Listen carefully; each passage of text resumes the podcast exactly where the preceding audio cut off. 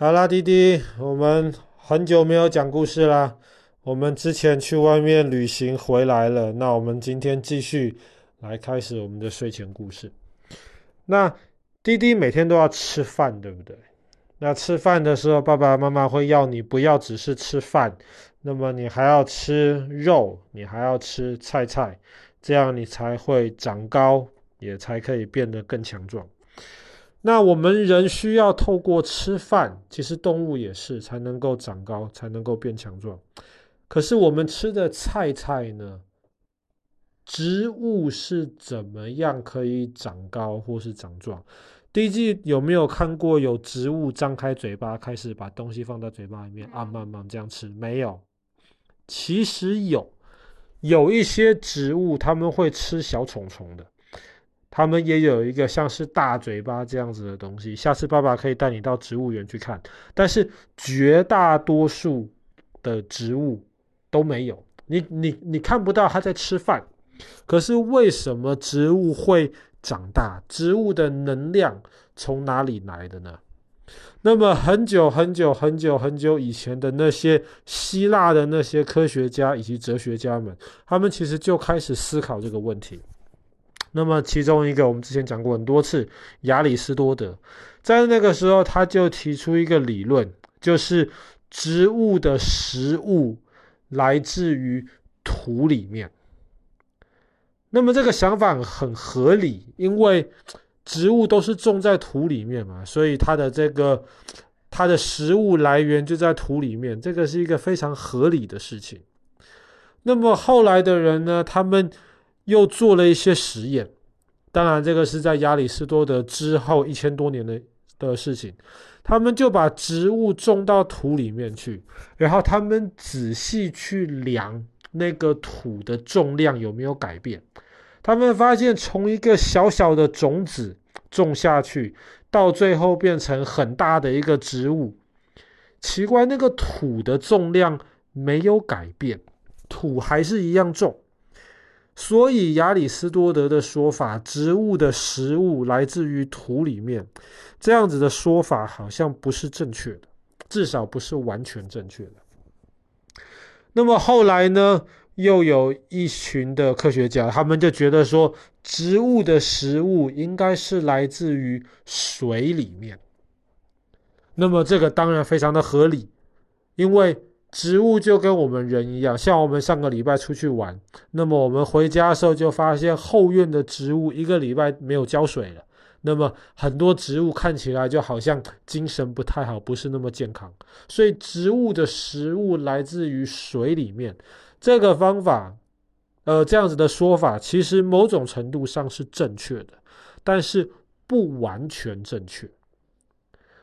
当然有一些的植物，特别是在它小时候，比方说像妈妈之前在孵豆苗，她把这个种子放在水里面，这个豆苗就会长，就会变大。所以在这个阶段呢，只需要依靠水、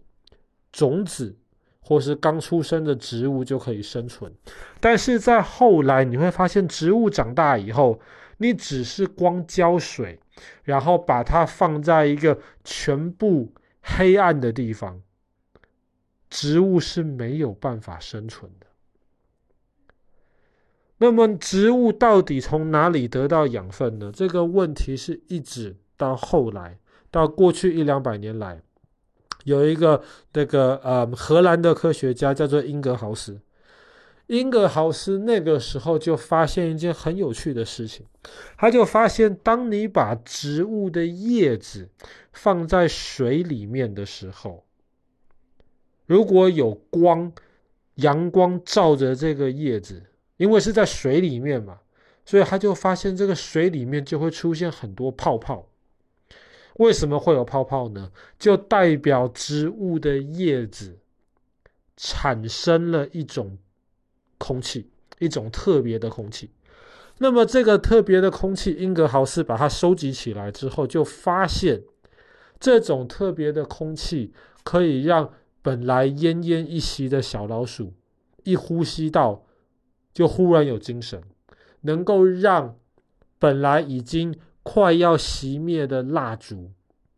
那么一碰到这种植物在阳光下面放出来的空气，这个蜡烛就会燃烧的很好。这种空气是什么呢？那记不记得我们之前讲故事的时候讲到发现氧气那个英国科学家 Presley，英格豪斯跟 Presley 其实讨论过氧气的这个问题。所以当英格豪斯收集起来植物的叶子在阳光下面产生的这个空气的时候呢，他做了一些基本的实验，他就确定这些东西就是氧气。所以植物的叶子在太阳下面可以产生氧气。那么英格豪斯的实验还没有做完，他就发现同样的是在水里面，可是如果把植物放在黑暗的地方，没有太阳，这个水里面一样会有泡泡。但是这个水里面的泡泡会让小老鼠没有办法活下去，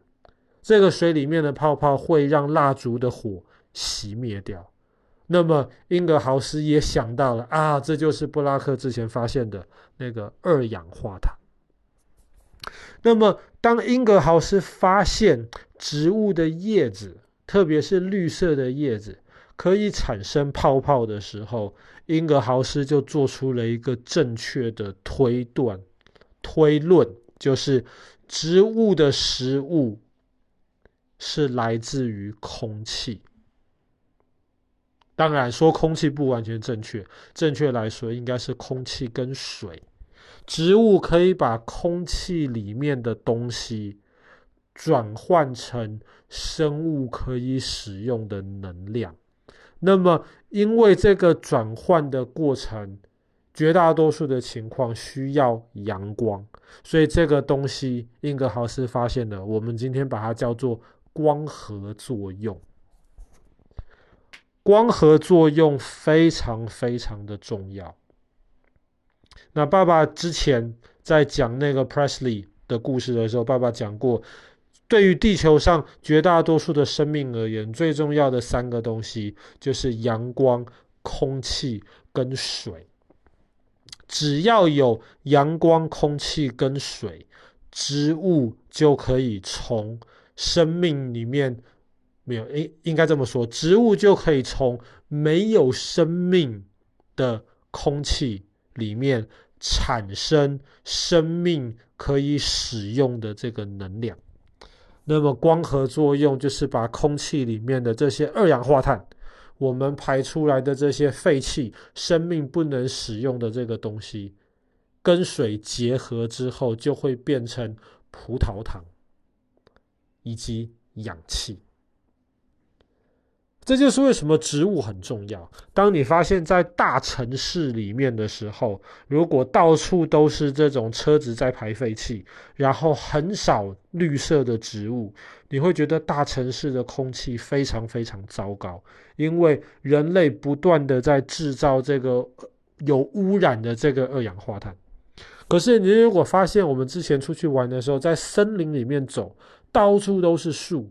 而且没有汽车在旁边，这个时候你就会觉得，哎，空气呼吸起来让人特别有精神。为什么？那是因为在太阳之下，森林里面的这些植物就不断地把空气里面的二氧化碳转变成了我们可以吸收的氧气，而且在这个同时，植物自己也获得了能量，让它可以长高，让它可以长大。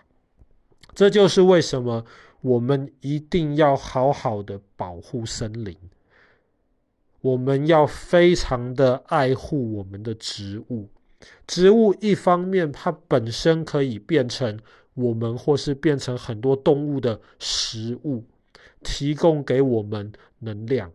那么植物本身也可以把我们的空气变干净，让。绝大多数地球上面其他的生物都可以能够更好的生存，这就是为什么，比方说之前人在过度的在砍伐这些森林，把原来植物生存的地方变成我们可以拿来种东西，或者是我们可以拿来盖房子的这种环境里面。那么在这个砍伐森林的过程当中，对于我们生活的环境，其实进行了非常非常大的破坏。光合作用当然非常非常的重要，这个是维持地球上面生命生存最基本的一种元素之一。但是呢，光合作用其实本身效率倒不是很高。比方说好了，今天如果周围有一百个单位的能量。